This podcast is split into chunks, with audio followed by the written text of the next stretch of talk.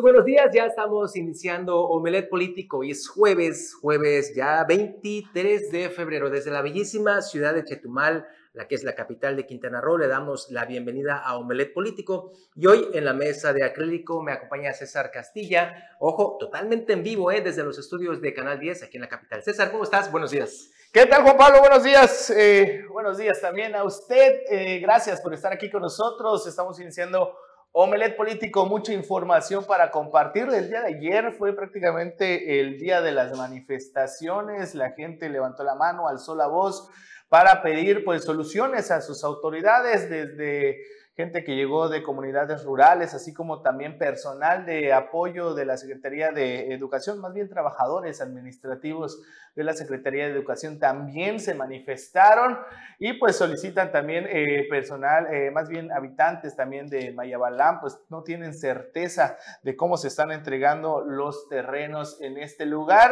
Varias, eh, reitero, el día de ayer, fue un día muy movido en las manifestaciones de la gente. Esto y más lo vamos a tener en los próximos 60 minutos.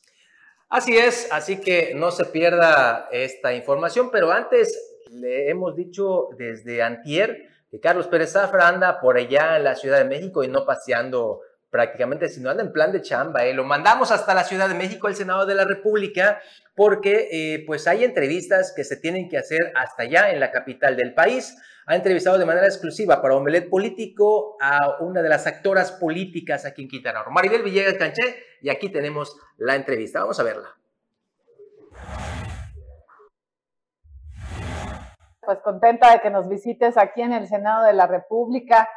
La verdad es que muy a gusto de que estés aquí en mi oficina para que también la gente conozca mi oficina en el Senado de la República, lo que hacemos los senadores eh, los días de sesión. Hoy es una sesión importante, comentarte que estaremos atendiendo dos temas fundamentales, el tema de la... Es un artículo nada más de la reforma electoral, del artículo 12 eh, del llamado Plan B, que eh, pues bueno, finalmente viene la minuta de Cámara de Diputados y también una nueva ley del espacio aéreo, que es una iniciativa que se mandó y que como integrante de la, Comisión de la Comunicaciones y Transportes creo que es una reforma, una muy buena reforma que viene a regular, sobre todo nosotros que somos Estado fronterizo, el tema del espacio aéreo, el trasiego de droga, armamento que entra a México, por, en este caso por la frontera de Quintana Roo, viene a darle las herramientas jurídicas también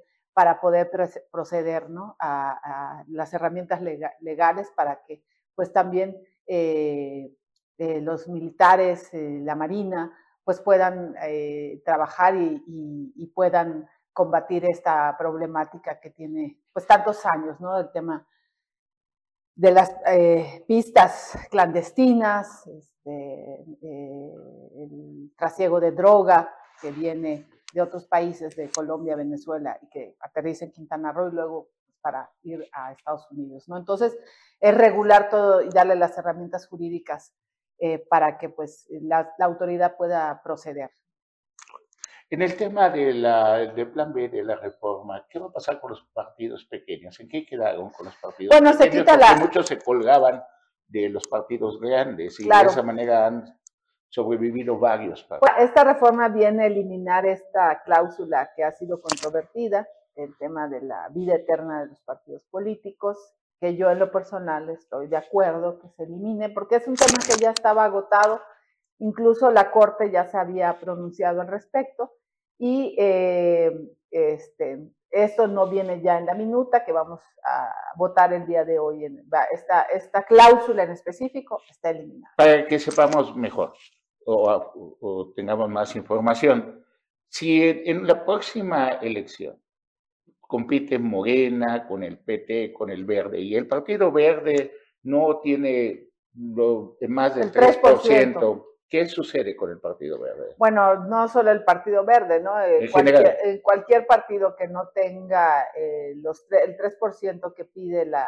la, ley para que pues continúe, pues obviamente se desaparece, como se han desaparecido institutos políticos, ¿no? Que vimos Fuerza por México, que vimos Encuentro Social. Este, y que finalmente, eh, pues mucha gente, la ciudadanía reclama que pues son partidos que realmente se les da un presupuesto público y que han salido muy caros, ¿no? Y que realmente pues no tienen una representación real, ¿no? Esto obligará a los partidos a rehacerse, los que quieran sobrevivir, en el sentido de, de no ser nada más comparsa de los partidos grandes, sino entrar y competir en serio. Yo creo que sí. Tendrán que replantear una estrategia, porque pues obviamente es, es un tema ya nacional, el 3% es nacional esta elección del 2024 creo que será una prueba de fuego para los partidos políticos que tendrán que replantear sus estrategias y que no solo sea un tema de una coalición en un momento dado que se dé con, con determinado partido político, sino que ellos tendrán que sacar sus propios votos para replantear que sigan estando eh, como una fuerza política. En entrevistas anteriores nos habías dicho que era importante participar con todos los candidatos y candidatas o aspirantes o suspirantes a la presidencia de la República. ¿Lo recuerda? Sí, claro. Sí, mira, la verdad es que, bueno, aquí el coordinador Ricardo Manreal ha sido, ha mandado un mensaje muy claro de unidad. Ayer mismo estuvo con la jefa de gobierno, con Claudia Sheinbaum, eh, y pues bueno, ese es el mensaje de unidad que se quiere mandar ¿no? hacia, hacia, hacia, la militancia en México, hacia el pueblo de México. Eh, lo que nosotros queremos es que en el 2024 nuevamente repita Morena, más allá del, del, candidato o candidata, de las llamadas corcholatas. Y pues bueno, creo que quedan eh, algunos meses para las definiciones. Eh, cada quien pues tiene un perfil, ¿no? Eh, en este caso, Ricardo Monreal es una persona con muchísima experiencia. Eh, está el canciller Marcelo Ebrard, otra persona que tiene muchísima experiencia en la política. Y bueno, cada uno de los otros aspirantes, tanto Adán Augusto como, como Claudia, ¿no? Entonces, pues ya finalmente serán las encuestas, las varias encuestas que levante el partido quien definan quién será pues el candidato o candidata. Pero muchas veces la pasión no se puede controlar y por eso hay embarazos prematuros todavía. Y entonces hay muchos gobiernos en todo el país de que no están todavía, ah, que todavía como que no cae el 20 de que tiene que ser piso parejo para todos y se empiezan a desbocar. Y si no son los gobiernos es vamos a echarle la culpa a la gente de abajo, o fulanito, el secretario del secretario del secretario, es responsable. Y le digo esto porque con mucho asombro he visto Quintana Roo, que por cierto, qué bonita foto tiene de Cancún ahí atrás. He visto Quintana Roo pintado por la parte norte de hasta el verde Sheiban y todo Sheiban y eso, eso no creo que abone mucho a esa democracia que ustedes desde el Senado quieren infundir hacia los habitantes de, este país. De hecho, eh, Carlos, eh, comentarte que en, diciembre, si no más recuerdo, el presidente Mario Delgado emitió un escrito en donde pues tomó en cuenta a todos los aspirantes a la presidencia de la República y el compromiso, y hubo una reunión con los gobernadores de todas las entidades donde gobierna Morena, y hubo un compromiso de poder invitar a cada uno de los candidatos en igualdad de circunstancias. Entonces, no es un acuerdo que venga del Senado, es un acuerdo de la, de, la presidencia del partido, donde se eh, reunieron con los gobernadores de, Morena, de todo el país, donde les pidieron piso parejo, donde invitaran a cada uno de los aspirantes y pues bueno, ya dependerá de los gobernadores pues hacer lo propio. No se puede pintar una barda ni poner un espectacular si no tuviera yo el permiso de un ayuntamiento o de un Estado? Pues bueno, esos son temas que habría que este, checar, ¿no? Eh, finalmente, este, cada uno de los aspirantes tiene sus equipos en los estados y, y pues tendrán sus estrategias, ¿no? Y, y pues bueno, ya eh, se tiene que dar una serie de, condiciones, ¿no?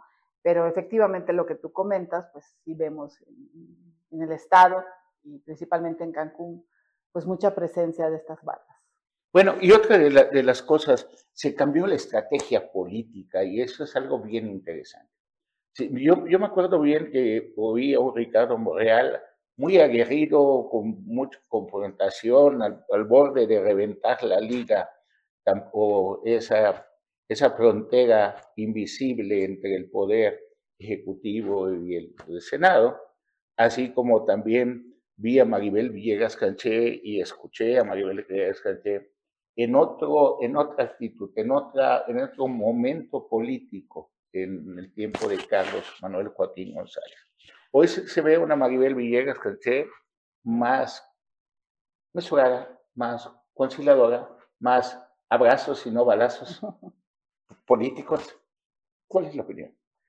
Pues mira, realmente ahorita estamos abocados ahorita en el trabajo en el, en el Senado.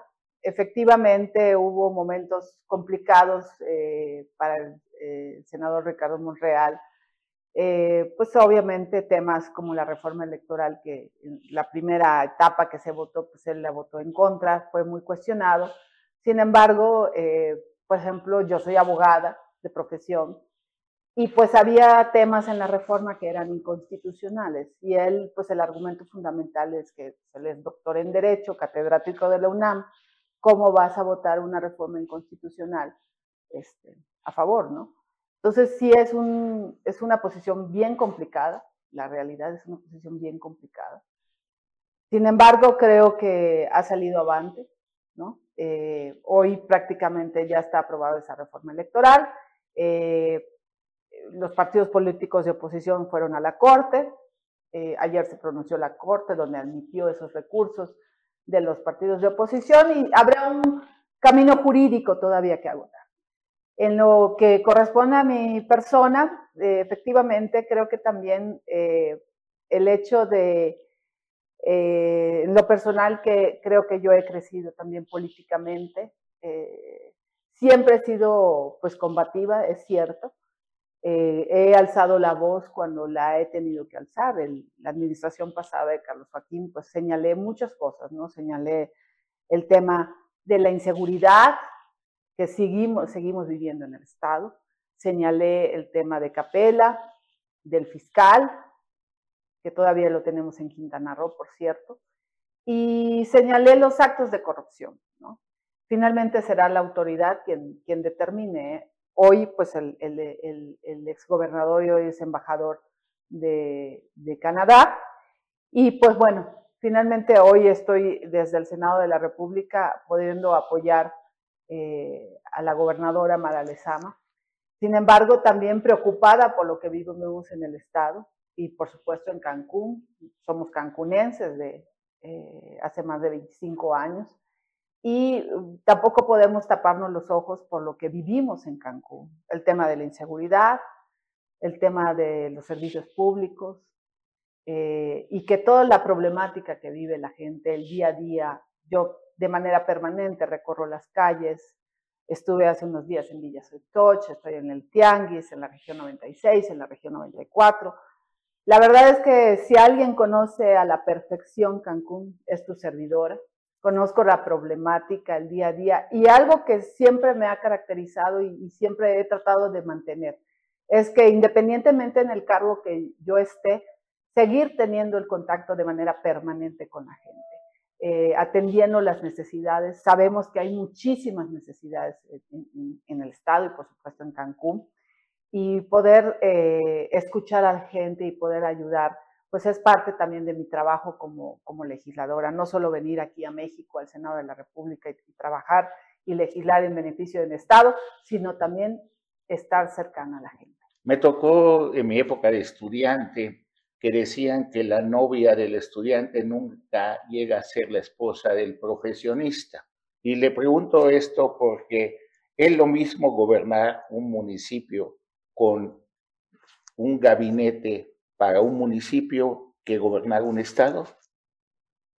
No, por supuesto que no. Mira, finalmente eh, la situación en la que llegó al gobierno del estado nuestra gobernadora Mara Lezama es una situación complicada, con una deuda impresionante, histórica, que la dejó endeudado el gobernador con, con muy poco margen de maniobra eh, y que también eh, el gabinete tendrá que ser hombres y mujeres talentosos este, en cada una de las dependencias, ¿no? Eh, eh, sobre todo eh, de temas que que son de una problemática el día a día, ¿no? Por ejemplo, el tema de, de movilidad, este problema, problema que hoy tenemos en Quintana Roo, de las diferencias que ha habido entre Uber y el sindicato de taxistas, ¿no? Entonces, realmente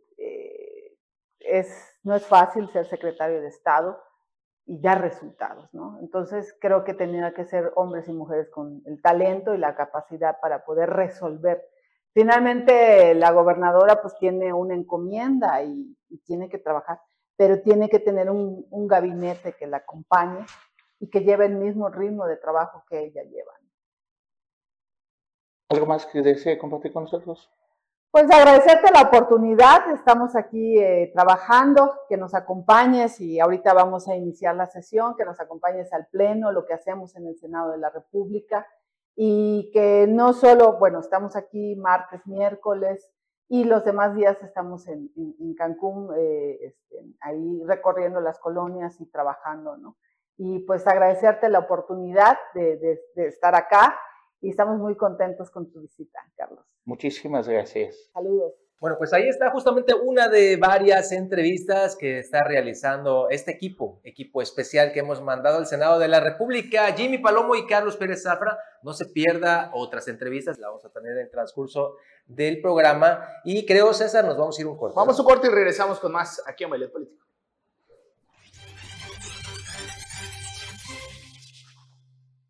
Ya estamos de regreso y damos la bienvenida al profe de la información, Anuar Moguel. ¿Cómo estás, Anuar? Mi estimado Juan Pablo, César, muy buenos días. Bienvenidos a, bueno, ya estaban aquí. Gracias por estar en Omelet Político.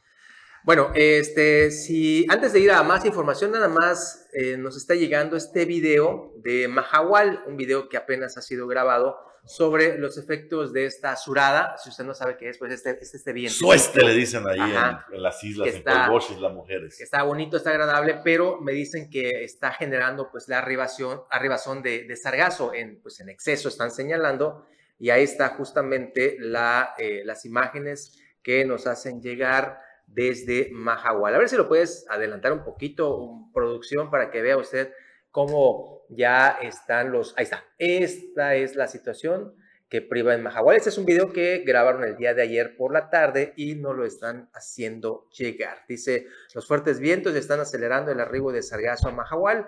La entrada del aire marítimo tropical y del mar Caribe pues está generando estos vientos de entre 40 y 60 kilómetros en la península de Yucatán y estas fuertes rachas se encuentran acelerando el arribo de sargazo a las costas quintanarroenses y aquí está imágenes de Mahahual. Muchas gracias amigos. Gracias por las imágenes que le enviaron aquí a nuestro compañero Juan Pablo. Y bueno, eh, es un fenómeno de la naturaleza con el que ya tenemos que aprender a convivir y que también es una consecuencia, pues se ha dicho, ¿no? De todo el desequilibrio ambiental, ecológico, de calentamiento global.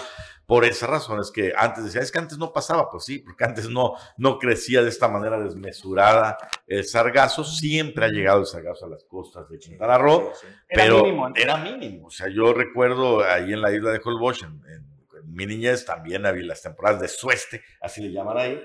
Eh, llegaba el sargazo, pero nada comparado, o sea, jamás una montaña.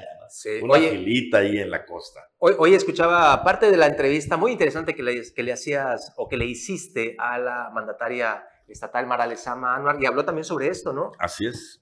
Señaló que, bueno, se dio el banderazo de las caravanas en, en, en Mahahual. Eh, pues finalmente 300 personas ya estuvieron limpiando en, en el inicio de la temporada. Lo importante de esto es que se, se queda claro que la ruta es el trabajo manual. No, no hay otra manera, el trabajo temporal para abatirlo, sin dejar de buscar alternativas, porque pues están viendo.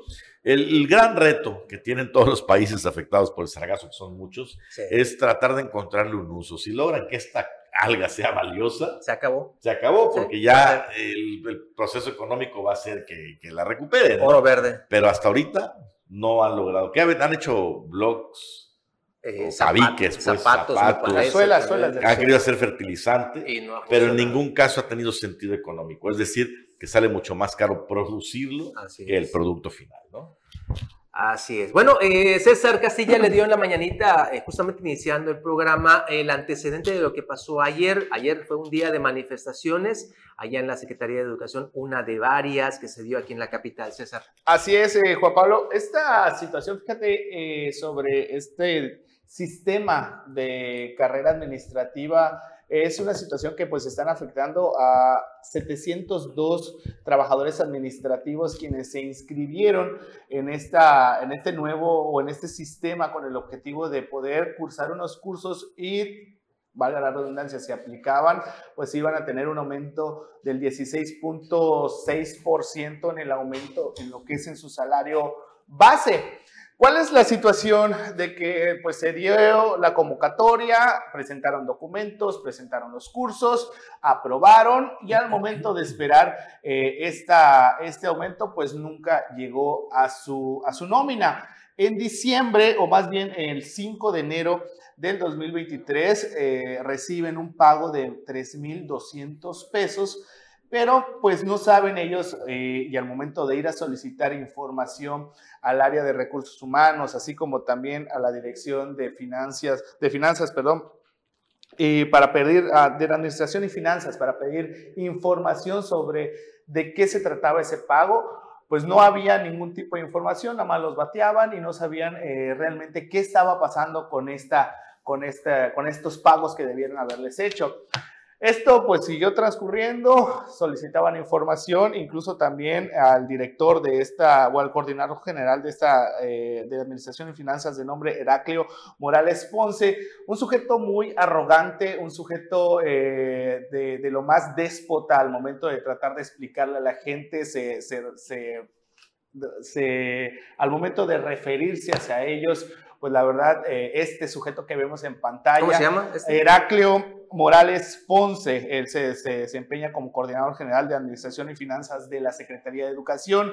Eh, se le solicitó información en ese momento eh, que, está, que está hablando, pues él eh, al momento de tratar de explicar qué estaba sucediendo con esos pagos, lo único que hizo fue cantinflear, no dio una, una respuesta concreta y pues prácticamente los trabajadores se quedaron con las mismas. Tuvo que entrar al quite el secretario de Educación y le dijo, a ver, lo que están solicitando es saber cuándo se les va a pagar y por qué no se les ha pagado. Eh, al final no pudo explicar por qué, se tuvo que eh, eh, buscar las alternativas y lo único que se supo es de que hubo una supuesta, un supuesto error de información entre las autoridades estatales y federales y también se involucró a la Secretaría de Hacienda y Crédito Público. ¿Por qué?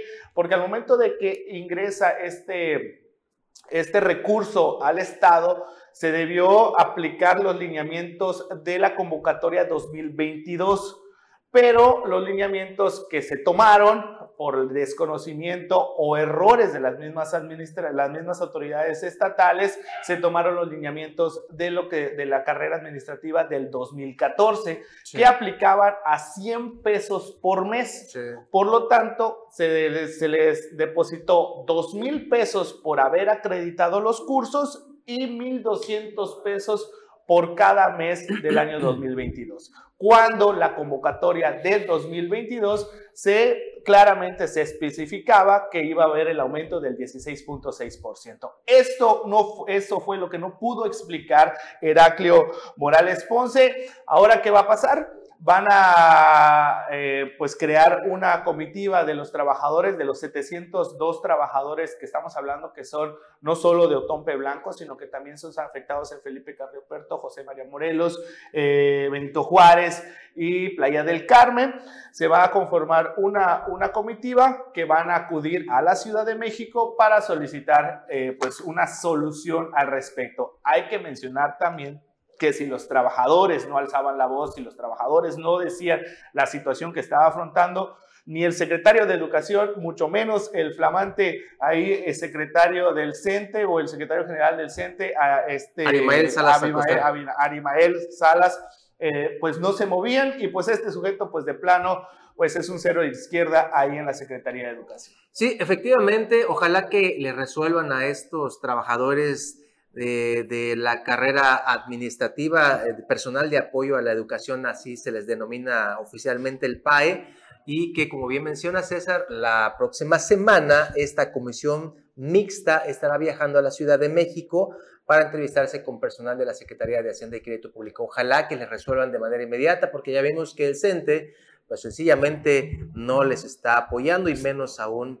eh, sabían sobre estas problemáticas. Aquí hay mucha decepción por parte de los trabajadores administrativos porque se esperaba mucho de la administración de esta gestión de Carlos Borosica, justamente porque él es una parte, o sea, conoce el magisterio perfectamente de formación y porque recientemente hubo cambio de liderazgo ahí en el sindicato y sin embargo, pues vemos que las cosas siguen, pues para ellos igual. Desde su o peor, más bien o peor, porque eh, eh, lo que ellos mencionan realmente es de que la información inició después de que ellos alzaron la voz. Se movieron las autoridades después de que se, se, publicó eh, esta información a través de redes sociales. También agradezco a la gente que tuvo la confianza de, en mí para poder este, difundir de primera mano esta, esta, esta inconformidad por parte de los mismos trabajadores.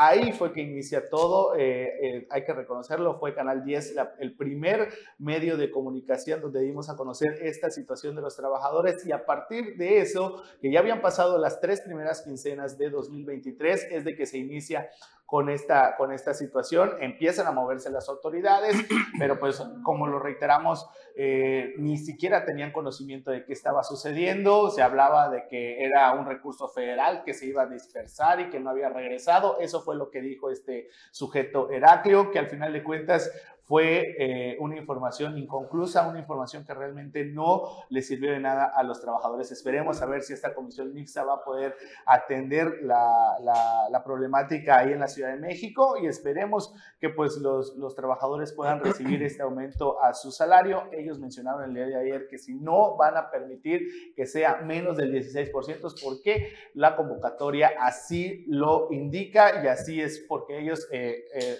hay muchos que tuvieron que comprar computadoras, hay muchos que tuvieron obviamente poner hasta internet en sus hogares para poder llevar a cabo estos cursos y en su caso también aprobarlos para que ahora pues les digan que solo les dieron 100 pesos por mes. La verdad es una eh, eh, total aberración, ¿no? Por parte de las autoridades y, y sí es, eh, hay que precisarlo, hay que hacer un saneamiento en la Secretaría de Educación, desde el secretario de Educación realmente ha estado muy apaciguante, hay este, muy tranquilo y no ha habido una atención directa para los trabajadores. ¿Y qué decir de este sujeto, Heraclio Morales Ponce, que de plano nada más eh, sirve para dos cosas ahí en la Secretaría de Educación? Oigan, pues eh, ya ve lo que se menciona de estos 100 pesos, que pues eh, para esos trabajadores es, es, una cantidad que la van juntando y se hace una, una pequeña bolsita. Pero pues estaba leyendo ahí en, en las redes sociales, en los medios digitales, y se está publicando el día de hoy jueves estas nuevas anomalías detectadas en la administración de Laura Berinstein Navarrete, allá en el gobierno de Solidaridad, en la administración pasada. Imagínense ustedes, estaban simulando multas por exceder las alturas permitidas, esto en el programa de desarrollo urbano en Solidaridad, y esto lo reveló la alcaldesa Lili Campos Miranda. Imagínense, 326 millones de pesos es lo que se está simulando en multas y que este dinero pues sencillamente tampoco está apareciendo. Haciendo una comparativa con lo que estás hablando, César, pues hablamos de que pues sí se servían con la cuchara grande la hoy morenista Laura, Laura este, Navarrete, que es justamente regidora en el gobierno actual allá en Solidaridad y pues siguen saliendo los trapitos sucios al sol, siguen saliendo estas observaciones, 326 millones de pesos ahora se está detectando en simulaciones de multas que realizaba el gobierno encabezado por Laura Laura Navarrete. Está tremendo esta situación que está saliendo ya de todas las eh, todos los ayuntamientos, al darse a conocer parte también de la Auditoría Superior de la Federación, parte de las observaciones del ejercicio 2021. Efectivamente. Pues ahí está. Eh, vámonos con más información hasta... Ah, es momento de irnos un ah, corte. Vamos un corte. Estamos pasaditos, nos vamos un corte y regresamos. Ya está.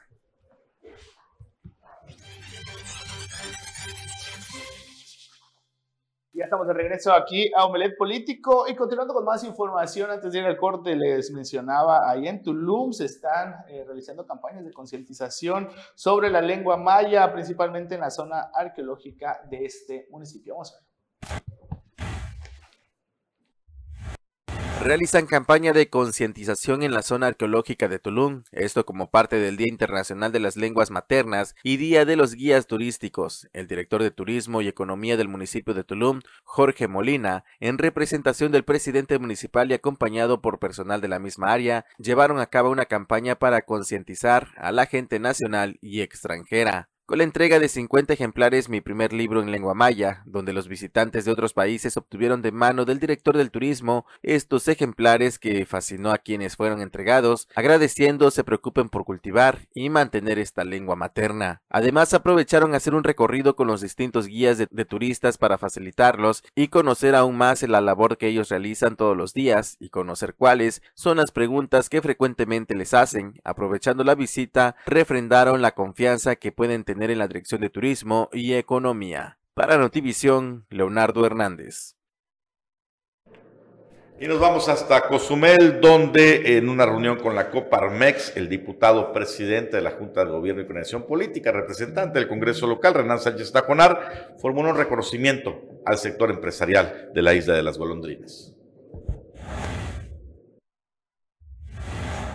Durante una reunión con la Comparmex que en Cozumel preside Wilma Padilla, el diputado Renan Sánchez Tajonar formuló un reconocimiento al sector empresarial por su desempeño para sacar adelante al municipio, los empleos que genera y el fortalecimiento de la economía, aspectos que fueron muy importantes para la reactivación luego de la pandemia. Asimismo, el legislador reconoció que el sector empresarial es fundamental para que la isla salga adelante y agradeció la oportunidad de construir puentes de trabajo, consensos y sumar ideas para diseñar una ruta de acciones que facilite sus actividades. Recordó que, conforme a los principios de transparencia y rendición de cuentas, en días pasados entregó al Congreso su informe de actividades correspondiente al primer periodo ordinario de sesiones, en el que participó en 38 sesiones, presentó 15 puntos de acuerdo y 18 iniciativas en temas como el impulso de la creación de la Dirección de la Policía Cibernética, reformas para combatir la extorsión en los negocios y para que la Guardia Nacional siga apoyando en tareas de seguridad pública. Además, detalló iniciativas en materia de gobernanza gobernabilidad y combate a la corrupción, de apoyo a las mujeres y en los temas de bienestar, economía y turismo, entre las que destaca la construcción de presupuesto social más grande en la historia del Estado. Destacó las iniciativas en sintonía con la sustentabilidad y sostenibilidad de Quintana Roo, pues si cuidamos nuestros recursos naturales, seguiremos teniendo bellezas atractivas para los visitantes. Para Notivisión, Leonardo Hernández. Y hablando de militantes verdes, ahí nos manda saludos Benjamín Vaca y dice lo siguiente, dejen de llorar por Carlitos, nuestro candidato que se fue de 14 de febrero con Jimmy, digo, de comisionados al Senado. Un saludo para el buen Benja que ahí nos está Ya está en Cancún, este Carlitos, si no me equivoco. Al rato vamos a tenerlo por acá. Gracias, saludos ahí al secretario general del Congreso. Y ahora sí, vamos a dónde. Ah, vamos con información de que se generó el día de ayer. Eh, Fíjese que eh, se están realizando pues lo que son operativos al interior de los centros penitenciarios y entre ellos el de Chetumal, donde pues con sorpresa las autoridades de la Secretaría de Seguridad Pública dieron a conocer que se decomisaron eh, artefactos para poder este, conectarse vía internet desde computadoras a celulares. Eh, bueno, lo que se logró encontrar el día de ayer o lo que nos dieron a conocer apenas el día de ayer fue que se encontraron diversos pues artículos, entre ellos un switch TP Link de 8, de ocho puertos con cargador, ambos de color negro y funcionales, además de otro Switch Lightweight de 5 puertos. Eh, las revisiones, eh, lo que menciona el comunicado oficial, también eh, menciona que también se realizaron a más de 8 dormitorios en las que se, también se encontraron 280 metros de cable UTP, 9 tarjetas de estación inalámbrica, de las cuales 6 estaban sin carcasa y 3 con carcasa de color negro. También se decomisaron tres teléfonos grises con cargadores funcionales, un Switch Lite Web de cinco puertos, además de un Kinect de Xbox 360 color negro y dos juegos para Xbox 360 y un modem eh, portátil 4G SLT de color blanco. Todos estos eh, artefactos fueron puestos a disposición de la Fiscalía General del Estado y también se inició una carpeta de investigación en contra de quien resulte responsable. Para, eh, pues ya en términos más coloquiales, lo que había en estos, de estos aparatos son para conectarse a Internet y pues obviamente lo del Xbox es una consola para poder jugar estos, bueno, estos juegos de video. Eh, lo sorprendente es cómo entran estos, este tipo de artefactos a los centros penitenciarios. La mayoría lo sabe, hay, hay una eh, colusión, entre, custodios internos y también las mismas autoridades de la Secretaría de Seguridad Pública. Corrupción, se llama corrupción, ¿no? Y, este, por más que han presumido... Eh, van y vienen administraciones, van y vienen alcaldes, van y vienen secretarios de seguridad pública y la situación no cambia. Ni va a cambiar porque es un buen negocio. Eh, no, pero, no va a cambiar. Es, un buen negocio, es un pueblito chiquitillo, más de mil, mil, mil setecientos, ¿no? Imagínense, cada uno de ellos tiene que pagar por algo, por uso de camas, por uso de negocios, por, ventiladores, por, privilegios. Es un negociazo, ¿eh? Sí. Entonces, no, no, creo que sea. Y no pagas lo mismo que afuera. No. O sea, todo es con sobreprecio. Sí, y esperemos, bueno, ahorita se están haciendo estos trabajos de revisión, esperemos que pues ya haya un cambio, que es lo que tanto se espera. Eh, lo cierto es de que pues eh, apenas están solo 108, y fueron 8 dormitorios nada más que se revisaron. Imagínate todo lo que puede haber en todas las 8 galeras que hay ahí en el centro de reinserción social. Entonces, pues esperemos que el trabajo que se está haciendo pues sea eh, pues en general y concreto, porque hay una infinidad de cobros que se hacen todavía por parte de la Coca-Cola, también se pagan alrededor de 15 mil pesos directamente a la dirección para también hacer mantenimientos en el cerezo. O ¿Dónde está quedando ese dinero en este momento? ¿no? Y ya con esto vamos a un corte y regresamos con más aquí en Melet Político. Pues ya estamos de regreso en la recta final y siguiendo con esas entrevistas totalmente en exclusiva que ha realizado este equipo, que se fue hasta la Ciudad de México, encabezado por Carlos Pérez Zafra y Jimmy Palomo, pues tenemos otra entrevista con el, líder del Senado, allá con Ricardo Monreal, que habla importantes acciones desde el Senado y que evidente van a permear aquí en Quintana Roo. Vamos a escuchar esta entrevista. Muchísimas gracias por concedernos esta entrevista. Hace unos meses usted declaraba que veía vientos de tormenta. ¿Los sigue viendo o ya pasó esa tormenta? Porque lo vemos. No, sigue observándose. Primero, Carlos, bienvenido con tu programa al Senado de la República. Esta es la Junta de Coordinación Política donde normalmente todos los grupos parlamentarios acordamos y es el lugar más importante de la celebración de acuerdos previos al Pleno. Así es de que es un lugar histórico, simbólico, icónico y estamos a tus órdenes y me alegra que desde aquí estés grabando esta entrevista. yo te diría, le, agradecemos muchísimo toda te, te diría, Carlos, que yo veo todavía ah, signos de probable tormenta eh, porque los presagios de tormenta no se ahuyentan hasta que se logra la unidad y hasta que se logran procesos que no tengan mancha o que estén uniendo a los aspirantes en reglas claras, en piso parejo, en cancha también con las mismas características porque si está desigual la contienda, los aspirantes eh, a cargos de elección popular que se sienten en desventaja no podrán admitir, reconocer o aceptar los resultados si no hay estas eh, previas características del proceso interno. En su caso, ya están adelantadas las pláticas como para llegar a un, este, a un posible acuerdo porque primero que no le gustaba que lo llamaran corcholata. Después lo vimos feliz al lado de las corcholatas. No, no nada más es plática. es cierto. No, yo sigo insistiendo en que yo no soy corcholata. No me siento corcholata, no admito ese lenguaje. Soy un aspirante normal.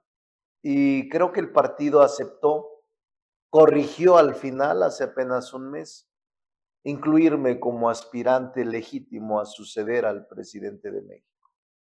Pero la cancha sigue dispareja, Carlos. En ese sentido, eh, la decisión de incluirme es tardía, después de 18 meses de no considerarme. Me parece que esta desventaja no es fácil alcanzarla ni emparejarla, pero estoy consciente del mundo en el que estamos, el momento político que estamos viviendo y estoy intentando convencer a la militancia de que soy el mejor para suceder al presidente López Obrador, de que soy el más capaz, el que tiene más preparación o al menos el que tiene más experiencia política acumulada de todos. Y por esa razón son mis cartas de presentación, aun cuando no sea eh, probablemente el favorito de Palacio. Pero ojalá y sea el favorito de la gente.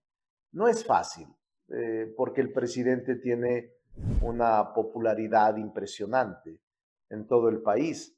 Gana elecciones sin el partido. Y eso es eh, único en la historia reciente del México moderno.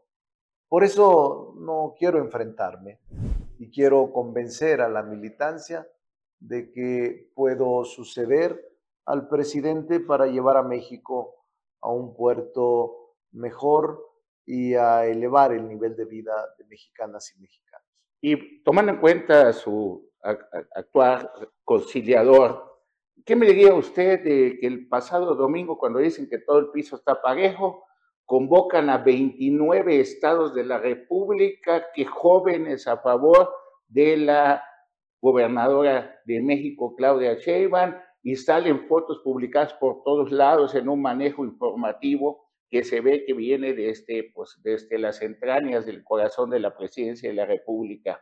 Sí, yo, yo veo que la estructura del poder está inclinada.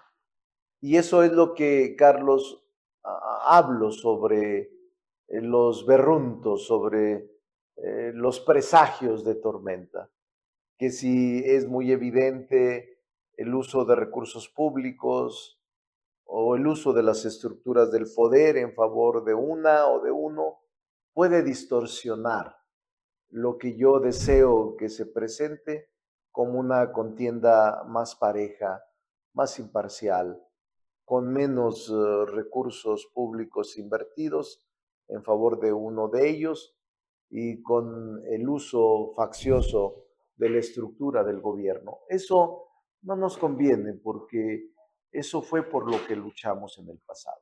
¿Y, y calmarían al señor senador Monreal en sus aspiraciones a la presidencia de la República con la promesa de que ahora sí va a ser, va a competir por por, México, por la Ciudad de México, en lugar de Claudio Sheinbaum? No, ¿Sería el sucesor? ¿Por eso se calmarían estos vientos de tormenta? No, no estoy buscando, no estoy buscando este consuelo, no estoy buscando cargos de compensación, no estoy buscando acomodarme con reintegro. No, no soy así, Carlos.